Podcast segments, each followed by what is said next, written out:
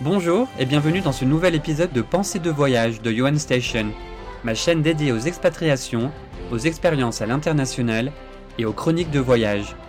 Je m'appelle Johan. Expatrié depuis près de 7 ans, j'ai décidé de concilier ma passion pour les langues et ma soif de voyage pour en faire un podcast original, vous donner envie de voyager et continuer moi-même d'apprendre sur ce qui rythme ma vie depuis de nombreuses années, l'inconnu. De la curiosité à l'appréhension, de la peur à l'émerveillement, de la perte des repères à l'intégration, en passant par les rencontres, la réflexion et l'introspection, ce sont autant de phases et de sensations que vont nous dépeindre les globetrotters interviewés au fil des épisodes. Chacun à leur tour, ils vont raconter leur voyage et les leçons de vie qu'ils en ont tirées. Bonne écoute et bon voyage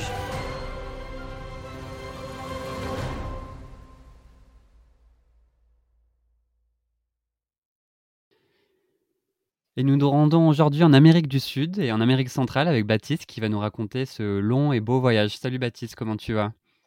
Salut Johan, merci de me recevoir sur ta chaîne, ça va très bien. Eh ben, merci à toi d'être disponible. Ça me fait très plaisir de pouvoir échanger avec toi justement sur, euh, bah, l'Amérique du Sud parce que c'est une destination que j'avais pas encore abordée et je pense qu'on va avoir plein de, plein de sujets, plein de points intéressants à attaquer, à aborder. Et alors toi, tu décides de débuter ton périple en Colombie pour ensuite te diriger vers l'Amérique centrale. Donc raconte-nous un petit peu ton parcours et euh, bah, ce qui t'a fait choisir l'Amérique du Sud comme destination. Yes, avec plaisir. Moi, j'ai 26 ans. Euh, là, aujourd'hui, je suis freelance dans le marketing digital. Ça fait un an que je suis à mon compte. Et je dirais que ça fait trois ans que je suis nomade parce que quand j'étais déjà dans le salariat, j'étais déjà en full remote. Donc, euh, bon, ça fait trois ans que je voyage un peu à droite à gauche. Euh, j'avais déjà fait un échange. J'ai fait une école de commerce dans le nord de la France, à Lille. J'avais déjà fait un échange en Argentine. j'ai déjà vécu aussi en Espagne. Enfin, j'ai toujours été attiré par les pays hispanophones. Même si je suis pas bilingue, j'ai pu pas mal progresser sur la langue. La langue m'a toujours attiré. Et puis cette culture euh, latine qui est beaucoup plus festive euh, que la France, je dirais. Ça m'a toujours attiré. Euh, donc j'ai voulu découvrir la Colombie bah, pour cette raison. Enfin, il y a, plusieurs raisons qui m'ont amené à découvrir euh, Medellín. Du coup, je me suis rendu dans la ville de Medellín en Colombie. C'est une très grosse ville. Hein. C'est la deuxième ville du, pays. Il y a, il y a 2 millions d'habitants. Euh, Medellín, bon, le climat il est il est vraiment très agréable. On, on l'appelle la ville de, de l'éternel printemps euh, parce qu'en fait, il fait toujours entre entre 22 et 26, 28 degrés. Enfin, j'ai jamais eu en dessous ou jamais eu plus de 30 degrés. Euh, et ça, c'est toute l'année. Toute, l'année. En fait, toute l'année, il y a le même. Euh, globalement, il y a, il y a le même climat. Euh, beaucoup de, enfin, beaucoup de soleil, même si c'est pas, c'est pas l'Espagne ou c'est pas, c'est pas l'Afrique, c'est pas un ciel bleu tout le temps non plus. Il peut y avoir des, des pluies, euh, des pluies vraiment violentes euh, dans tout, enfin, dans toute la Colombie. Une raison aussi pour laquelle j'ai choisi Medellín, c'est parce qu'il y a beaucoup de nomades.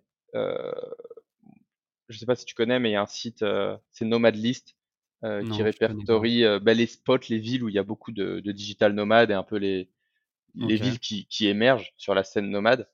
Et Medellín, c'est vraiment devenu, et enfin, ça me l'a ça me l'a confirmé quand je me suis rendu sur place. Il y a beaucoup, beaucoup de, de nomades euh, et d'événements pour les nomades, ce qui est très agréable parce que quand on est digital nomade ou quand on est freelance ou entrepreneur web, bah, on est confronté à la solitude.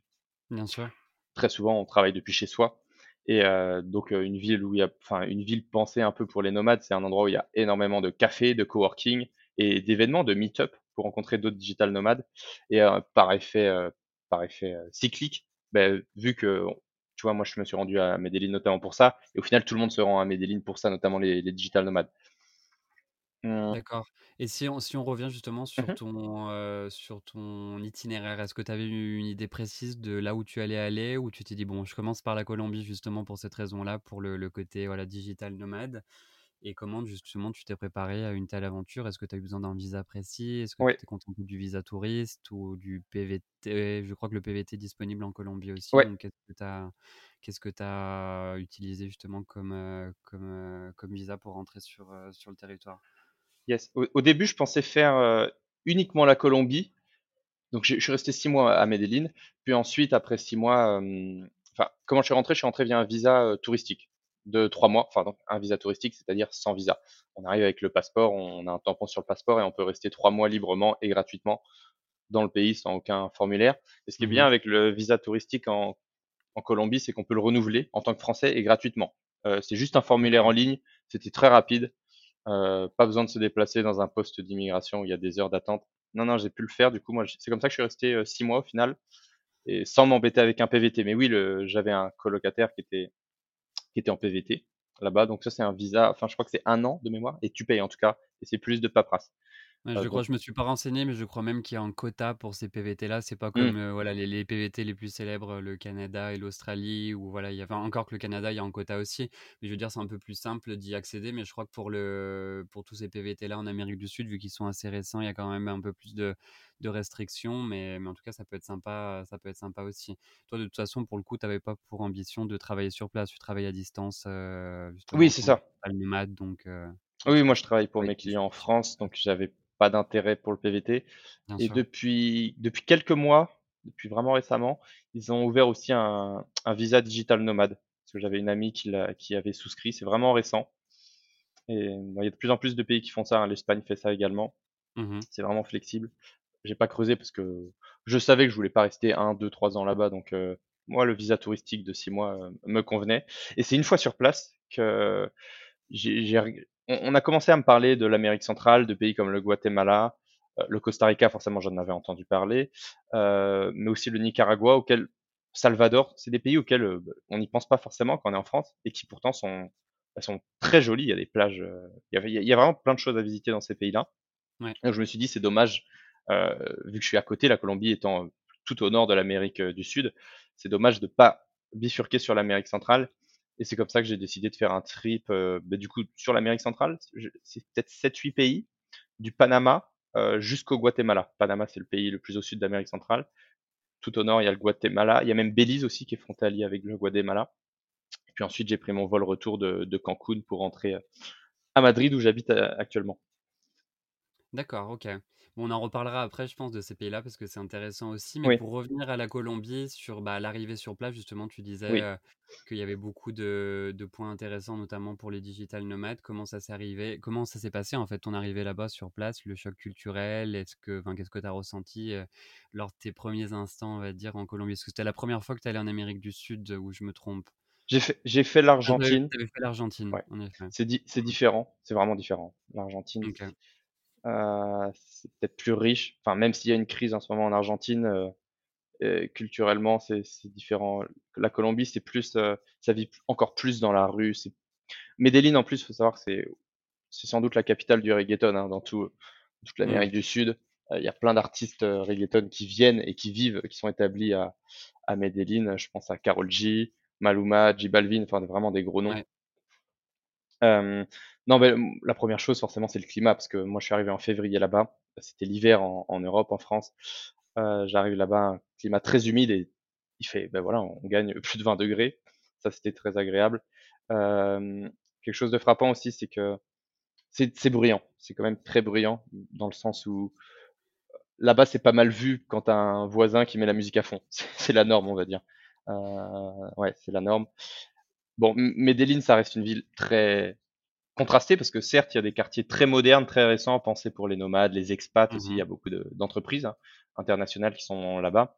Mais d'un autre côté, ben, t'as les, j'aime pas le terme de favelas, mais t'as des comunas où c'est des constructions euh, ben, précaires, illégales, euh, avec des, des toits en tôle, euh, des parpaings qui sont superposés les uns sur les autres. Enfin, voilà, c'est vraiment précaire.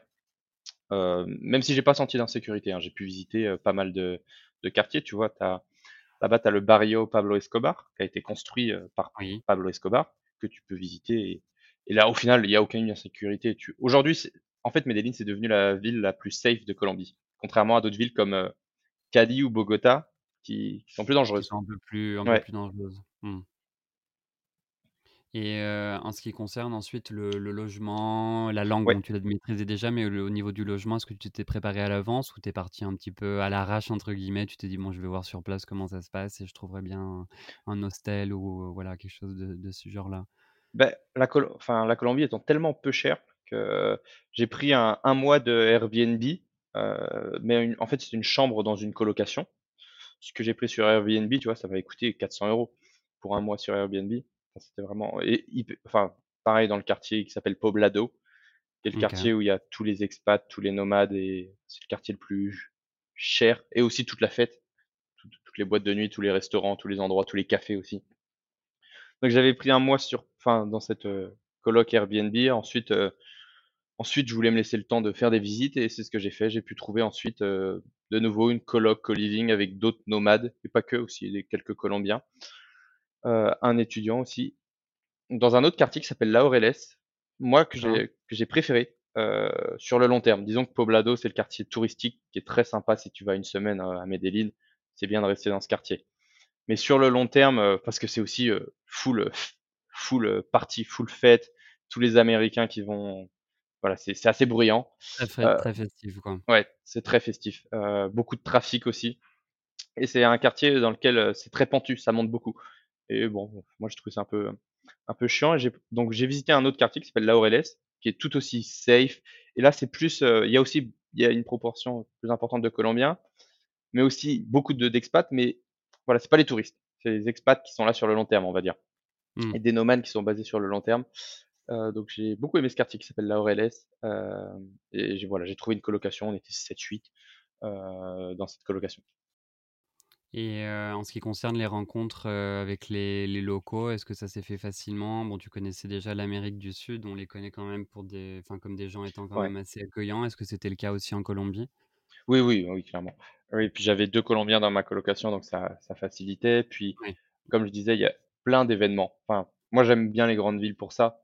C'est que tu te mets sur des applis comme Meetup tu vas sur des groupes WhatsApp, il y a tout le temps des événements en tout genre, hein, euh, pas que pour nomades d'ailleurs. Hein. J'ai pris des cours de salsa là-bas, donc forcément, parce que la salsa vient de vient de Colombie et est très populaire. Enfin, elle vient de plus d'Amérique centrale, Porto Rico et tout, mais elle est très populaire en Colombie, comme la bachata. Et moi, j'avais pris des cours de salsa, donc ça permet de rencontrer des locaux.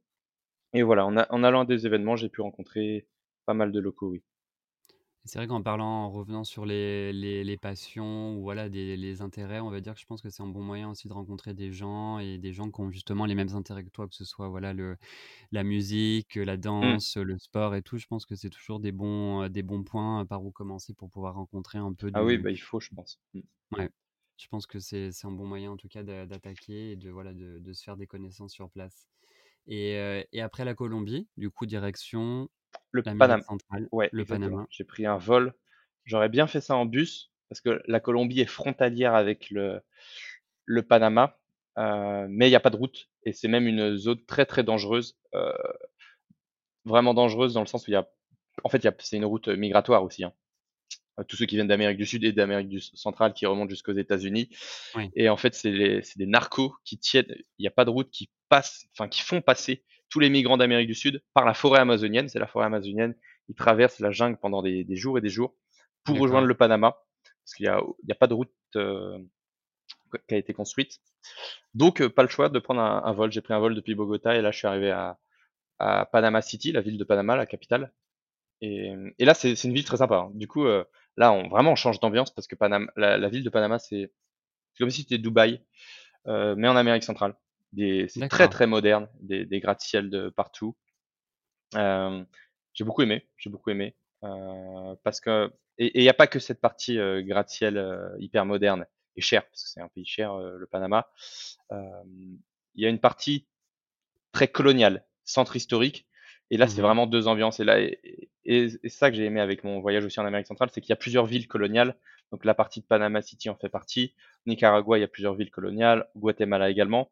Et là, c'est une architecture très colorée, donc qui remonte de la, de, bah, de, la période où les colons espagnols sont arrivés en Colombie. C'est eux qui, ont, qui sont venus, qui ont, qui ont pris quartier dans certaines villes et qui ont bah, construit euh, avec l'architecture espagnole euh, en, enfin de, de l'époque. Ils ont construit des très très belles, euh, des très très belles maisons, des, des, petits immeubles parfois, des très belles maisons, très colorées, des hauteurs sous plafond incroyables.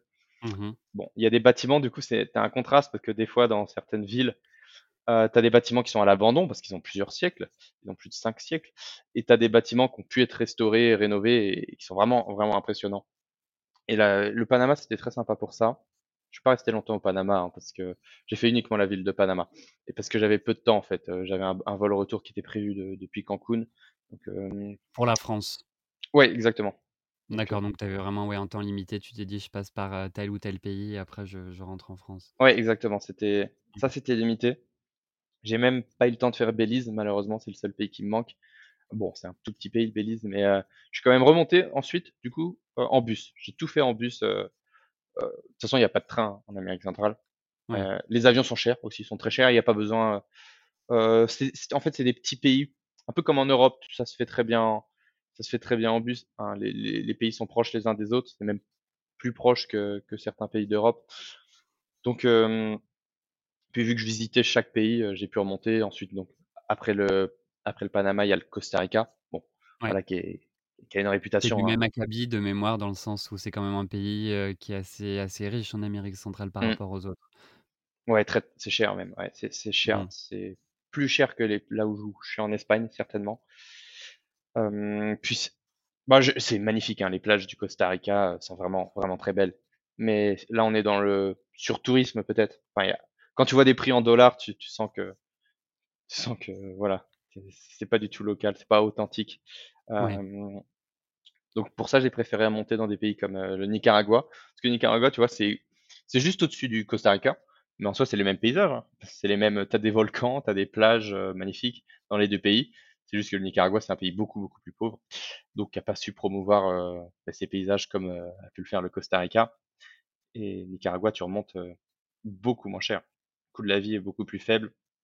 Et du coup, dans chaque, euh, dans chaque ville, dans chaque pays, là, euh, dans mon trip, je, je logeais en, en, hostel pour donner les, les prix. Euh, une chambre. Là où c'était le plus cher, c'était dans les capitales, parce que j'aime bien visiter les capitales aussi. Donc pour chaque pays, j'ai visité les capitales. Chaque fois, c'était dans les capitales où je pouvais payer parfois, allez, 14, 15 dollars euh, ah la nuit, grand max. du tout, quoi. Et mmh. sinon, euh, des fois, j'étais à 5 dollars la nuit sur la plage et tout, ou dans les villes coloniales. Mmh. Ouais, c'est vraiment pas cher. Et donc Nicaragua et ensuite Mexique où tu es passé aussi par tout ce qui est Salvador Oui, ouais, je voulais tous les faire, à part Belize que j'ai oublié, mais Salvador, Salvador c'est très, c'est à faire. Hein. Salvador, la, situation elle est vraiment en train de changer là-bas. Il y a quelques années, c'était le pays le plus meurtrier au monde en termes de taux d'homicide pour 100 000 habitants. Et mmh aujourd'hui, c'est le pays le plus safe de toute l'Amérique centrale et peut-être même d'Amérique du Sud. Euh, le président là-bas, c'est une star, il s'appelle Bukele. Euh, non, c'est vraiment une star, même dans on en parlait beaucoup quand j'étais en Colombie, parce qu'en Colombie, l'insécurité, ça reste présent. Et dès qu'il y a des problèmes, il disait on veut un président comme, euh, comme Bukele. Et puis là-bas, a mis ben, toutes les, ce qu'on appelle les maras, c'est les gangs. Euh, il a mis vraiment des dizaines de milliers de personnes depuis qu'il est élu. Euh, il est élu depuis le Covid. Il a mis des dizaines de milliers de personnes en, en prison. Et et donc moi, en parlant avec les locaux, bah, tu, sens qu'ils ils, revivent en fait. Ils vivent dans la rue, euh, alors qu'ils se l'interdisaient pendant des années parce que bah, il y avait une telle insécurité. Un climat d'insécurité qui qui permettait pas de, de sortir et de vivre confortablement quoi. Ouais, donc Salvador, et puis il y a des très beaux paysages, donc ouais, c'est un pays qui s'ouvre. Euh, le président change, est en train de changer les choses. Honduras, du coup, Honduras, bon, ils n'ont pas le président du Salvador, mais pareil, c'est un pays qui est qui est réputé pour son insécurité quand on lit la presse euh, du moins européenne. Mais euh, en vrai, j'ai jamais eu de soucis. Et moi, je me balade seul. Hein, j'ai pas de soucis avec ça. J'aime découvrir les capitales, les, les, aller marcher dans dans les villes dans lesquelles je me rends. Et, et j'ai jamais eu j'ai jamais eu de soucis dans ces pays-là. Et j'ai vu des gens, euh, bah, enfin, avec le sourire et non et accueillant, accueillant. Je pense que c'est l'une des grosses différences avec l'Europe. En tout cas, moi, c'est comme ça que je les ai ressentis quand je suis allé au Mexique. C'est que voilà, il y a ce côté euh, bah, très accueillant, très mmh. souriant qu'on n'a pas forcément en France ou même dans d'autres pays, euh, dans d'autres pays européens, et qui sont, euh, ouais, qui sont prêts justement à t'aider, à te, à, t'accompagner au quotidien sans pour autant avoir une richesse extrême. Quoi. La plupart du, des, personnes que j'ai croisées, moi, étaient assez pauvres. Et, malgré tout, il y a le sourire, il y a justement le, les danses dans le quotidien aussi qui mettent un peu de joie. Et ça, c'est un aspect qui est vraiment agréable en Amérique du Sud, je pense. Ouais. ouais. Mmh. Et une question qui me vient en tête, justement, en parlant de, tous ces pays-là, est-ce que tu as ressenti un, choc culturel à chaque nouveau pays? Est-ce que tu, voilà, quelles similitudes et différences tu as pu remarquer justement d'un pays à l'autre? Parce qu'ils se ressemblent tous, mais ils ont quand même leurs différences. Donc, est-ce que tu as, pu remarquer de ce point de vue-là? Alors, pour moi, la, différence culturelle, elle, est plus frappante vraiment entre la Colombie et n'importe quel pays d'Amérique centrale. Euh, ouais, il y a plus de similitudes entre chaque pays d'Amérique centrale. Et tu passes en Colombie, euh, limite la Colombie paraît plus riche. Euh, ouais, l'Amérique centrale, tu sens que c'est beaucoup plus pauvre. Euh, également l'obésité, ça c'est Ah oui. impressionnant. C'est vraiment impressionnant de voir ce Mmh. niveau d'obésité que j'avais vu en Colombie, que j'ai vu aussi au Mexique. Amérique centrale, c'est c'est très présent. C'est vraiment très présent. Euh, en termes, en- entre chaque pays, oui. Alors, on, on l'a dit, il y a des pays, en Amérique centrale, il y a des pays beaucoup plus riches, comme le Costa Rica et le et le Panama. Oui, certes, là, c'est, enfin, et puis j'étais dans la, j'étais dans la capitale de Panama, donc euh, c'est peut-être pas représentatif de tout le pays, mais euh, mais mais dans, globalement, ça reste l'Amérique centrale, ça reste même l'Amérique latine. C'est festif, euh, c'est le reggaeton qui qui prédomine dans tous ces pays-là. Ça écoute de la de la salsa également, de la bachata. Et, et ils sont accueillants. Il n'y a pas un pays, tu vois, je vais te dire, ils sont, ils sont froids. Non, Ouais. non, non, j'ai pas du tout cette image-là. Et dans, dans ces pays-là, tu passais principalement par les capitales ou tu as pu visiter un peu le, le côté, euh, le côté faune qui est quand même assez célèbre aussi, le côté tropical de bah, des, toutes ces, ces forêts euh, Oui, tropicales qui sont présentes dans ces pays-là. Je pense que ça doit être sympa aussi. oui, oui, j'ai notamment au Costa Rica. Enfin, dès lors qu'il y a des, il y a des volcans, qui sont euh, Mm. beaucoup de volcans en fait, dans, dans la, en Amérique centrale, c'est une région volcanique. Euh, notamment au Nicaragua, il y a un volcan qui s'appelle Masaya, euh, qui est très beau parce que c'est l'un des rares volcans dans lequel tu peux voir de la lave, de la lave, du magma. euh, en continu. Euh, et du coup, là, j'étais, ben, j'ai logé dans, dans des villages, euh, vraiment dans des petits villages. Ah oui, il y a quelque chose qui me frappe aussi, ça me fait penser. Euh, c'est les, c'est les marchés immenses. Pour ceux qui ont déjà fait le Maroc, euh, on sait qu'il y a des souks euh, qui ne s'arrêtent pas, enfin, qui sont vraiment éno- énormes où tu te perds. C'est très bruyant. Mais c'est la même chose hein, en Amérique centrale. Et ça, je l'avais pas en Colombie. Euh, cette euh, culture euh, en fait, c'est cette culture de la débrouille où tu vends, tu vends tout et n'importe quoi, parce que c'est pas que des fruits et légumes hein, dans, dans les marchés. C'est vraiment euh, les commerçants qui vont vendre tout et n'importe quoi. Euh, proposer des services comme la réparation de PC, de téléphone, euh, bah parce que ça reste des pays pauvres, donc euh, c'est comme, enfin, l'économie du pays, elle est principalement locale au final. Et ça, c'est, non, c'est sympa de, de découvrir ces, ces marchés dans lesquels tu peux manger, découvrir des produits vraiment, vraiment pas chers. Des produits locaux. Je l'avais ressenti aussi au Mexique, justement, même Mm. j'étais principalement resté dans la capitale, mais malgré ça, euh, j'étais tombé sur des marchés qui étaient vraiment immenses, où comme tu dis, Ouais, voilà, on parlait de Enfin, tu étais émerveillé à chaque, à chaque stand entre guillemets parce que tout était différent de ce qu'on aurait chez nous, heu, de voilà, de de la viande jusqu'au, oui, jusqu'aux jusqu'aux légumes. Enfin, je veux dire, il y avait vraiment de tout quoi, des fruits qu'on n'a pas l'habitude de voir non plus c'est vrai qu'il y a vraiment ce côté, ouais, c'est vrai que le le côté débrouille comme tu dis, où voilà, ils essayent de de de promouvoir aussi leur, leur, leur gastronomie à eux et ils essayent de vendre un peu, tout et n'importe quoi donc c'était intéressant aussi cet aspect-là. Mm. Et en termes de de rencontres, est-ce qu'il y a des rencontres qui ont été mémorables au cours de, bah, de tous ces voyages? Qu'au total, c'était enfin, combien de temps tu as voyagé? Presque un an ou un peu moins? J'ai fait six le mois Mexique en, Colombie? Mmh, et deux mois en Amérique centrale, d'accord. donc huit mois. Ouais, Euh, oui, bah, enfin notamment euh, au Guatemala, pas qu'au Guatemala, au Mexique aussi, mais surtout au Guatemala. Euh, été dans la- une région qui s'appelle le Lago Atitlan, c'est un lac, donc à la réputation quand on lit des, des- les blogs et tout, d'être le, plus beau lac du monde. Et c'est vraiment magnifique hein, l'eau, parce que c'est un lac qui est entouré de de sept volcans Euh, donc le paysage est vraiment incroyable et puis c'est que des petits villages et en plus c'est des Mayas qui vivent là. Donc, euh, donc ça c'était bah, c'était sympa parce que tu vois les Mayas, enfin avant de venir là-bas, je me suis dit les Mayas c'est un enfin c'est un peuple mais c'est c'est du passé, tu vois, il y a plus de d'indigènes Mayas aujourd'hui. Et si au final, si si, j'ai vraiment pu euh, dormir une fois dans un peuple euh, Maya et échanger avec des Mayas. En fait, ils ont leur dialecte ils ont leur euh, style vestimentaire, ils ont leur euh, religion aussi, ils ont vraiment toutes leurs traditions, leur gastronomie. Donc ça, c'était vraiment. Ils parlent espagnol, hein. Enfin, ouais, c'est ce que j'allais oui, demander. oui, qu'ils ils parlent la langue, heu? OK. Oui, parce que c'était au Guatemala et euh, si si, euh, par exemple, c'est eux qui tiennent les hostels, c'est les Mayas, mais j'ai échangé avec la propriétaire de l'hostel. Elle a vécu dans la capitale, euh, Guatemala City. Donc euh, si si, ils restent, ils sont ouverts, hein, ils sont ouverts et ils sont vraiment euh, accueillants. Enfin, eux, ouais, j'ai bien aimé les Mayas.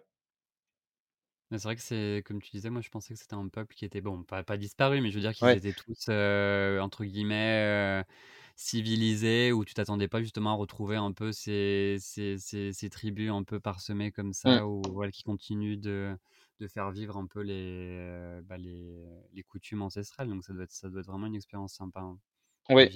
Mmh mh. Et, et tout ce qui est aspect, logistique, tu disais que tu tu te tu voyageais principalement, en bus dans ces pays-là, parce qu'ils sont tous assez proches les uns des autres. Oui. Est-ce que est-ce que les transports de bus sont sont bons comme ils l'étaient pour moi au Mexique? Quelle compagnie enfin, tu as des compagnies à recommander, heu, Ouais, non. Mexique, c'est vraiment qualitatif, les les bus. Ouais. il y a un confort et tout, il y a la clim et tout. Parfois Non. même supérieur à ce qu'on aurait ici, parce Oui. qu'honnêtement, les les bus que j'ai trouvés au Mexique, ils étaient vraiment, heu, nickel quoi, enfin, c'était vraiment des bus de luxe quasiment, Oui, quoi. mais moi, ce qu'on m'avait dit du Mexique, c'est que j'ai un ami qui habite au Mexique, il m'avait dit que c'est les narcotrafiquants qui tiennaient la chaîne, heu, Ah, ADO, qui ouais. et donc ils dès lors qu'ils tiennent des business, ils ils font vraiment de la qualité parce qu'ils ont beaucoup, beaucoup d'argent forcément. Mais, heu, ouais, c'était vraiment qualitatif au au Mexique. En Amérique centrale, c'est pas du tout le cas. Heu, c'est ce qu'on appelle des chicken bus qui sont à moitié ouverts, enfin, ouais, qui sont ouverts. Heu et en en fait, du coup, vu qu'il y a pas de train, vu qu'il y a pas d'avion quasiment, heu, tout repose par le transport en bus. Heu, tu as des terminals de bus et tu arrives, c'est pareil, c'est l'ambiance souk où, heu, le chauffeur de bus tous les chauffeurs, ils crient un peu la destination dans laquelle ils vont pour remplir leur bus le plus rapidement Ouais. possible. Parce que tant que le bus n'est pas rempli, il part pas. Mais dans les faits, D'accord. il y a des départs de bus dans n'importe quelle ville, heu, toutes les 10 minutes, hein. C'est ça part tout le temps, tout le temps, tout le temps. Donc on arrive au terminal de bus, on dit où on veut aller, heu et puis on trouve. Et à chaque fois, ça se fait comme ça, pas besoin de il y a rien à planifier, il y a rien à réserver sur internet. Il y a tout le temps des départs de bus, heu, pour n'importe quelle ville et parfois du coup, bon, parfois c'est plus compliqué, hein, dans le sens où parfois j'ai dû prendre 3-4 bus, heu, pour me rendre d'un point A à un point B, notamment pour les passages d'un pays à à l'autre parce que, Ouais. heu, souvent les bus du Nicaragua, ils vont pas ils vont pas, heu, jusqu'au Honduras, tu vois? Je dois aller jusqu'à la frontière. À la frontière, je dois passer les douanes la douane. Là, c'était bon, c'était la partie un peu compliquée à chaque fois Mmh. de passer, beh, cette frontière, terrestre, parce que c'est pas comme dans l'Union européenne, faut faut s'arrêter, faut s'arrêter dans le pays de sortie, faut traverser la frontière à pied, surtout quand suis avec ma valise, cabine, pas ce qu'il y a de plus agréable, mais bon, c'est comme ça et refaire le tampon, heu, d'entrée dans dans le pays de sortie et reprendre un bus pour rejoindre, heu, une ville ou une capitale. Donc ça, c'était un peu compliqué. Et est-ce que tu t'étais, heu, tu t'étais préparé comment justement pour passer d'un pays à l'autre? Parce que est-ce qu'il y avait par exemple, Oui. voilà des des documents particuliers à obtenir? Ou est-ce que c'était pareil pareil que pour le la Colombie, juste une question de visa touristique? Oui. Bah, vu que je restais dans moins de moins de 3 mois dans chaque pays, de mémoire, c'est 3 mois le visa touristique dans chaque pays. Mmh. J'avais pas de souci à ce niveau-là. Heu, quelque chose qu'il faut prévoir quand on traverse les frontières terrestres, c'est dans quasiment tous ces pays, on paye en fait. On paye quand on rentre et on paye quand on sort. Heu, on doit payer la douane d'entrée et la douane de sortie. D'accord, Bon, c'est des petits montant montants? Oui. c'est 3-3-4 $ à chaque fois. D'accord. OK. Mmh. OK, OK. Et justement pour en revenir, aux anecdotes, est-ce que tu as vécu, bah, des moments, sympas que tu pourrais partager avec nous ou même pas forcément, même un peu plus délicats? Est-ce qu'il y a des moments où tu t'es senti tu te parlais d'insécurité, tu disais que tu en avais pas pas forcément eu de problème? Parce que c'est vrai que c'est souvent un point qu'on souligne dans ces pays-là, voilà, où il faut faire attention, les bijoux, les vêtements de marque, les choses comme ça. Est-ce que est-ce qu'il y a un moment où tu t'es senti, en insécurité? Ou est-ce que justement tu as été, heu, tu as pas eu de problème tout au long du voyage et tu as des anecdotes justement intéressantes à partager? Ouais. Non, dans dans l'ensemble, j'ai j'ai pas eu de soucis, hein, sur l'insécurité. Heu, même s'il y en a, hein, il il y en a certainement, enfin, c'est sûr. Mais de mon côté, j'ai par chance, j'ai pas eu de soucis d'insécurité. Il y a une fois où sur le lago Atitlán, en fait, du coup, c'est un très grand lac et tu peux visiter, heu, chaque village et pour te rendre d'un village à l'autre, heu, faut y aller en bateau. Le bateau qui traverse le lac et qui va d'un village à l'autre. Sauf que les bateaux, ils tournent uniquement la journée. Et puis j'ai été me rendre dans un village, moi je vis je logeais dans un village un peu touristique où il y avait pas mal Mmh mh. d'hostels et tout, mais je voulais visiter la journée un enfin, j'y suis allé l'après-midi, heu, un village, heu, maya. Sauf que, bon, j'a j'avais mal organisé, mais j'avais pas organisé du tout même. Je me rends là-bas et j'ai manqué le dernier bateau qui me permettait de revenir, bah, dans mon village où j'avais mon hostel. Du coup, j'étais bloqué dans dans ce village et heu, plus de bateau. Je demande pour les bus, il y avait pas de bus et il y avait enfin, il y avait pas de taxi. ou alors non, il y avait même pas de taxi, mais ou alors ça aurait coûté vraiment, vraiment cher parce qu'il se serait gavé et surtout c'était beaucoup plus rapide en bateau. Oui, c'est ça, c'était beaucoup plus rapide en bateau que de le faire, heu, par la route. Mais vraiment, tu passes de 1/2 heure en bateau à à 4-5 heures en en voiture. Ah oui, donc c'est beaucoup plus rapide.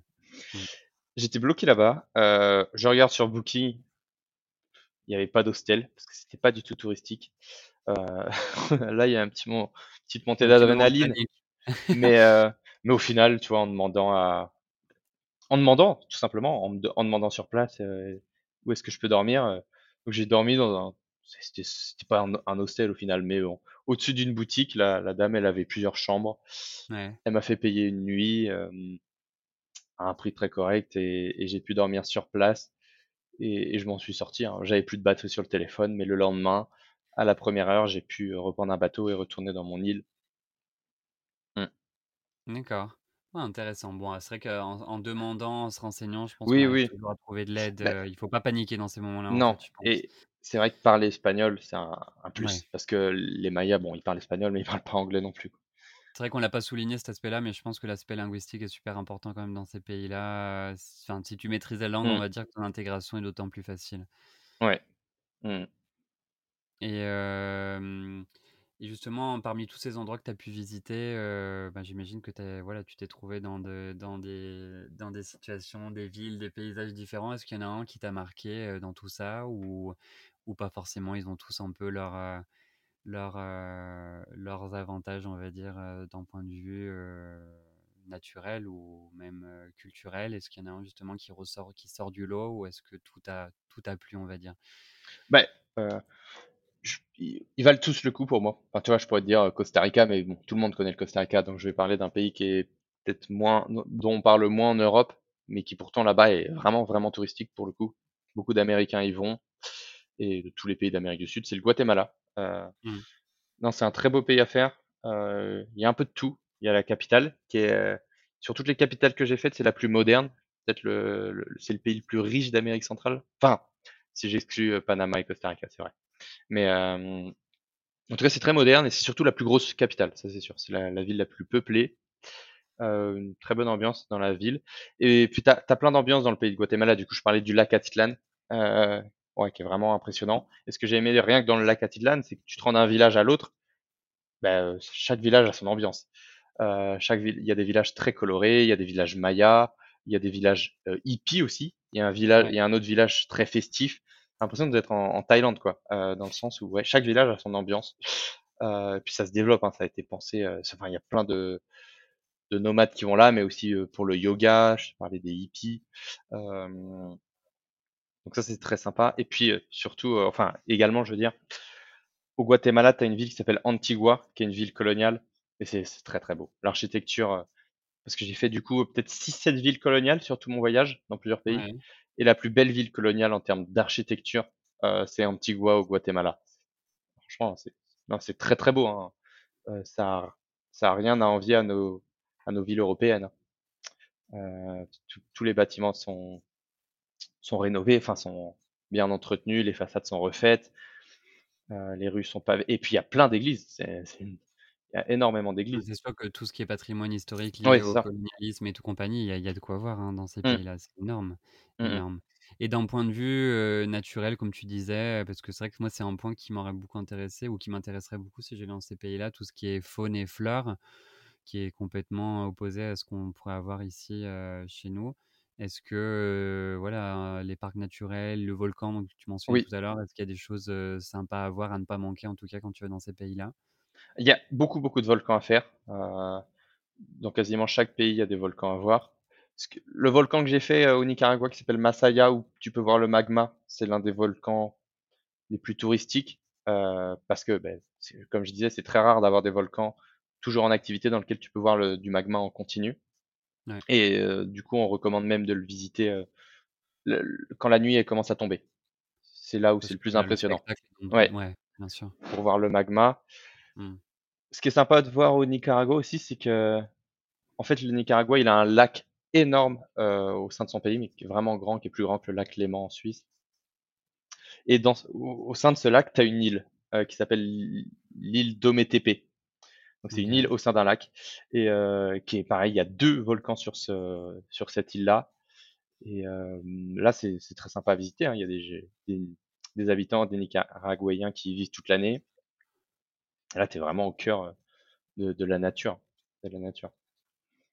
Donc c'est voilà, c'est le point que tu recommanderais toi. Oui, ben Nicaragua, il y a, il y a, tout. Hein.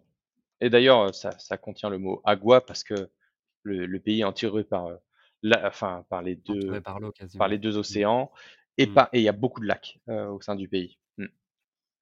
D'accord.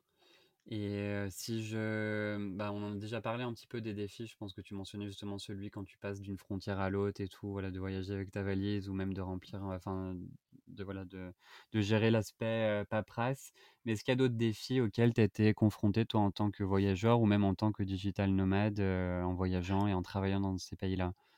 Bah, en tant que digital nomade, parce que, alors oui, du coup, je, je voyageais, j'ai voyagé pendant deux mois, mais je travaillais un petit peu quand même.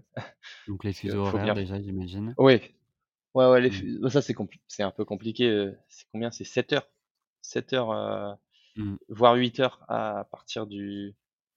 Ouais, ça dépendait des pays. Au Mexique, j'étais à 8 Au moins heures. 7 heures, je pense. Ouais. Ouais. Ah oui, oui, au moins 7 heures. Euh, ça c'est compliqué et surtout la Wi-Fi dans les hostels, c'est pas toujours ça. Et, mmh. et aussi, tu vois, on, disait que c'est des pays pauvres. Euh, quelque chose qui m'est arrivé plusieurs fois, des coupures d'électricité dans, dans toute la ville pendant plusieurs heures. Ah ouais, c'était, c'était, ça arrivait souvent? Ah ouais, ça m'est arrivé euh, deux fois au Guatemala quand j'étais sur le mmh. lac Atitlan. Euh, ça m'est arrivé une fois au Nicaragua, dans la ville de Léon, qui est une ville coloniale, plusieurs heures et j'avais des visios avec des clients et tu peux rien faire quoi, parce que t'as, t'as, t'as t'as plus d'électricité pour charger le PC, quoi. Mmh. Ouais. ouais, non, ça c'est embêtant, ça c'est clair. Ouais. Mmh Et au-delà de ces aspects-là, sinon rien de, de particulier. Enfin, je veux dire, ça c'est. Enfin, t'as pu, pu gérer justement ton travail au quotidien tout du long euh, pendant ces huit mois bah, gros problème. Bah, en tout cas, quand j'étais en Colombie, euh, là j'étais posé et je bossais beaucoup, beaucoup plus. Hein. Mmh. Là j'avais un rythme de travail normal. Euh, le, trip en Amérique centrale, j'ai fait exprès de le faire sur l'été, juillet août, parce que je savais que moi, en tant que freelance, j'avais moins, j'aurais moins d'activité. Euh, moins de demandes de clients, parce que les clients eux-mêmes euh, prennent des vacances, ils, voilà, ils coupent un peu l'activité. Donc voilà, c'est pour ça que je l'avais fait à ce moment-là. Mais c'était pas, c'est un rythme super, hein, mais je ne peux pas tenir ce rythme toute l'année. Non, non, faut travailler un peu plus, c'est sûr. Ouais, non, j'imagine. Puis en plus, la plupart de tes clients sont en Europe, donc rien que le mmh. fuseau horaire et tout, je pense que sur le long terme, ça doit être quand même pesant. Hein. Oui, mmh. oui, c'est sûr. Mais si je devais te demander justement après voilà ce, grand voyage, quel bilan tu en fais personnellement, humainement peut-être aussi, et quel conseil tu donnerais aussi à quelqu'un qui, qui voudrait s'y rendre ou faire voilà le, le digital nomade en Amérique du Sud? Ben non, ben c'est un voyage que je recommande, non, que je recommande vraiment notamment toute la partie Amérique centrale auquel on n'entend pas parler quand on est en Europe. Mais c'est un très beau voyage dans le sens où il y a plein de choses à faire. Euh, il n'y a, y a pas que des plages, où il n'y a pas que des, des villes. Pour moi, c'est un voyage complet. Il y a les plages magnifiques, il y a les réserves naturelles, on l'a dit, il y a des volcans, euh, il y a des villes coloniales et il y a des capitales. Donc vraiment, il y en a pour pour tout le monde. Tous les goûts. Ouais, il y en a pour tous les goûts et parce que tu vois, moi, je sais que je m'ennuie vite si je fais euh, si je fais deux semaines de plage, je m'ennuie. Ou si tu, ou il y en a, s'ils font deux semaines dans une capitale, euh, ils se sentent oppressés. Mais là, tu, tu peux tout voir. Euh, et ça, c'est sympa. C'est très sympa. Et sachant d'autant plus que les distances dans ces pays-là, en Amérique centrale, en tout cas, ça reste des petits pays. Donc, comme tu le dis, tu peux facilement te retrouver voilà, au bord de la plage ou retourner dans la capitale. Enfin, c'est ça aussi l'avantage de pouvoir se déplacer comme on le ferait ici en Europe. Quoi. Ouais, mmh, c'est sûr. Mmh. Mmh. OK. Bon, bah, en tout cas, merci beaucoup, Baptiste, pour ce beau récit. on a de quoi, voilà, inspirer tous les digital nomades qui voudraient, voyager en Amérique du Sud, en Amérique centrale. Je mettrai éventuellement tes contacts en dessous du du podcast si certains ont des questions Oui, n'hésite pas, et voilà, je te souhaite du coup une bonne continuation et un bon travail. Merci à toi pour l'invitation. Merci à toi, à bientôt Baptiste. À bientôt. Voilà, cet épisode est terminé. Je vous remercie énormément pour votre écoute attentive et vous invite à vous abonner si vous avez aimé cet épisode et à me faire part de vos commentaires, remarques ou critiques constructives sur Apple Podcast, Spotify, Deezer et autres plateformes de podcast. N'hésitez pas également à me transmettre vos idées de sujets pour de prochains podcasts. Merci et à très bientôt pour un nouvel épisode de Pensée de voyage.